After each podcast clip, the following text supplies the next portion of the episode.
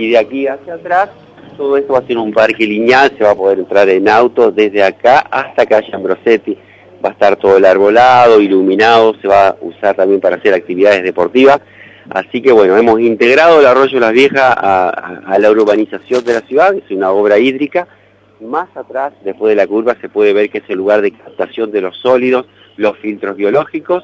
Y bueno, lo más importante y la muy buena noticia que ahora en el verano nos vamos a poder meter después de 30 años al agua acá en el Thompson, así que vamos a recuperar el balneario más importante de la región. Dentro de muy pocos días vamos a estar empezando también y lo vamos a tener listo para el verano, todo un sector deportivo, otro sector deportivo de calistenia, que es algo que en las playas funciona y funciona muy bien. También hay un lugar donde vamos a hacer una cancha de básquet doble, ahora se están haciendo los caminos, los decks de madera, así que bueno, nos preparamos con toda para el verano. Y la verdad que quería venir porque hacía varios días que no venía, hoy retomamos la, actividad. Y bueno, lo importante es agilizar, agilizar esta obra y terminarla. Es una obra financiada por la Nación, en parte por la ciudad de Paraná. Y bueno, va a ser un antes y un después, pues reitero, es una obra hídrica, es una obra ambiental porque trata todo el agua que viene por el arroyo. Hoy ya podemos ver que el agua que viene por el arroyo de las viejas es un agua transparente, es un agua limpia, no se siente el olor nauseabundo que había antes, porque se hicieron todas las reparaciones de los colectores cloacales que estaban hacia arriba, bueno, tuvieron como 15 años rotos. Así que bueno, vamos recuperando nuestros arroyos, vamos cuidando de nuestro río y preparándonos con todo para el verano. ¿Cómo es el día después de, un domingo de elecciones? Sobre todo ya con los resultados más avanzados, eh, hasta altas horas algunos este, no estuvieron, pero ustedes sí estuvieron siguiendo los resultados. ¿Cómo es ese día? Bueno, retomar con mucho trabajo, eh, pero bueno, estamos muy contentos, hemos hecho una excelente elección, eh, soy el más votado, ese era el objetivo en esa primera etapa y se alcanzó. Em, también creo que es una alegría no solamente para las personas que militan, sino para las familias, para las personas, para los empresarios, los que trabajan, producen y lo pueden hacer durante todos estos años, los vienen haciendo en libertad, en un marco de respeto.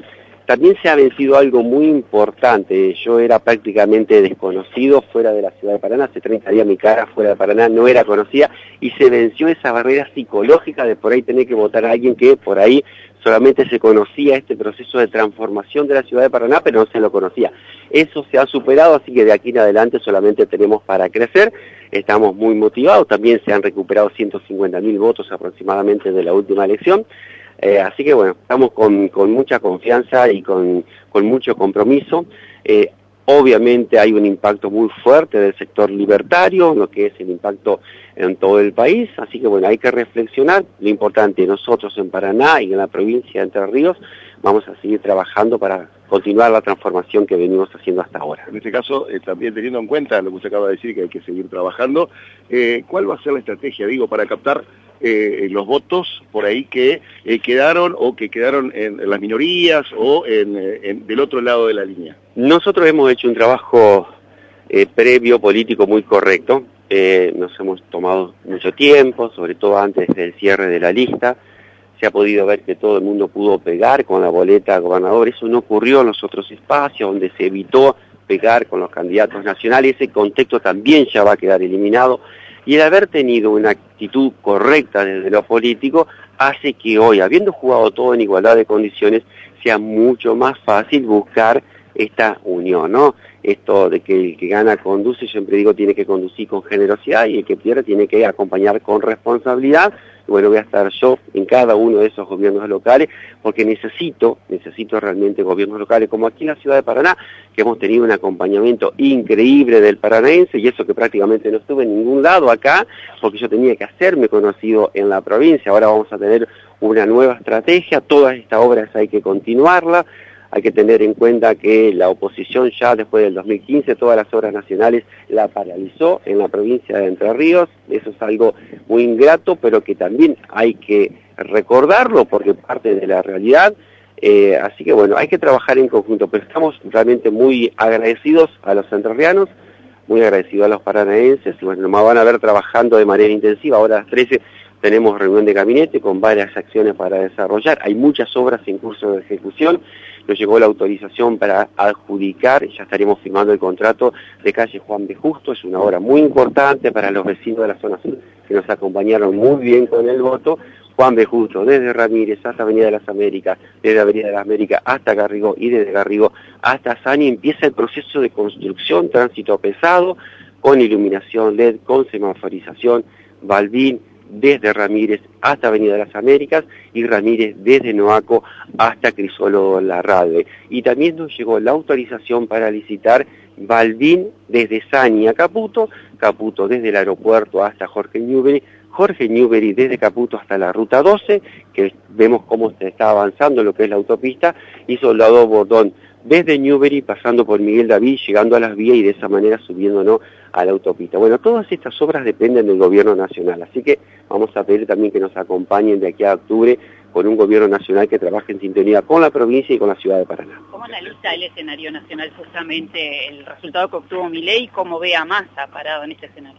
Yo lo veo muy bien, eh, obviamente que esto es un proceso donde hay que redefinir estrategias, eh, obviamente, ah, recién lo decía, ha habido un impacto, nosotros lo veíamos en la encuesta de crecimiento de mi ley, la gente está frustrada por lo que fue el gobierno de Cambiemos, también hay una frustración por nuestro gobierno, hay que tener en cuenta que nosotros tuvimos la pandemia, pero se cometieron errores, pero yo en lo personal como intendente de la ciudad de Paraná estoy muy agradecido al gobierno nacional. Esta obra no la podríamos hacer jamás con financiamiento nuestro. Eh, Sani no lo podríamos hacer, el, la nueva planta de agua no la podríamos hacer, el centro distribuidor sur no lo podríamos hacer, las viviendas del Procrear no la podríamos hacer, las dos que hice recién Juan de Justo no la podríamos hacer. Obviamente que implica un intendente que gestiona, que trabaja con un equipo sólido, muy profesional. Pero bueno, nosotros necesitamos gobiernos nacionales que acompañen de manera federal y bueno, sobre eso vamos a ir trabajando nuestra propuesta. Gracias. mal esta obra es bastante importante en material de, cambios climáticos, lo que es la agenda que se viene. ¿Cuál es la importancia ¿no? también para capacitar a los vecinos en el cuidado del arroyo? Bueno, es fundamental, ¿no? Porque eh, nosotros tenemos en la obra prevista un sector que es para captación de sólidos. Acá no se ve, pero si vemos después de la curva hay como una gran plataforma, entonces los sólidos, porque acá pasa un metro pero cúbico de agua en velocidad normal pero en días de lluvia pueden ser 14 a 16 a 24, esto por eso es tan ancho, esto viene muchísima agua. Vienen heladeras, vienen cocina, vienen gomas de vehículo, bueno, todo lo que indebidamente se arroja a los arroyos. Eso viene y en esa plataforma van a quedar atrapados, luego van a ser retirados con maquinaria. Posteriormente está el filtro biológico, que es para tratar el agua servida que viene, porque hay mucha gente que no obstante tener la conectividad de cloaca, han conectado directamente y descargan al arroyo. Acá se puede ver toda esta gente, lo mismo que todo el sector del club náutico, de la universidad, todo esto va a quedar conectado, todo va a quedar conectado a la cloaca, con la estación elevadora va a ir al colector. Todo esto caía directamente y todo esto salía por 20, 30 años arriba del agua del Thompson. Entonces cuando nosotros analizábamos estaba todo contaminado con materia fecal. Eso va a quedar en el olvido. A partir de diciembre vamos a poder incorporarnos al río. Por eso decimos que es una obra ambiental, por lo que dije recién, urbanística, porque incorporamos el arroyo a lo que es la estructura de la ciudad. En otras gestiones se entubaban, se los escondían, se lo tapaban. Nosotros lo dejamos abierto, hacemos un parque lineal, la gente va a poder venir, vamos a plantar muchísimas más vegetación de la que está. Es una obra hidráulica porque nos permite administrar el flujo de agua y sobre todo es una obra turística porque nos permite eh, recuperar la playa más importante que tiene la ciudad de Paraná. Esas son las cuatro condiciones, pero bueno, hay que seguir educándonos y trabajando para no contaminar nuestros arroyos y nuestro río Paraná. Gracias, muy amable. ¿eh? Ahí teníamos la palabra del intendente Balsa, reincorporado a sus funciones.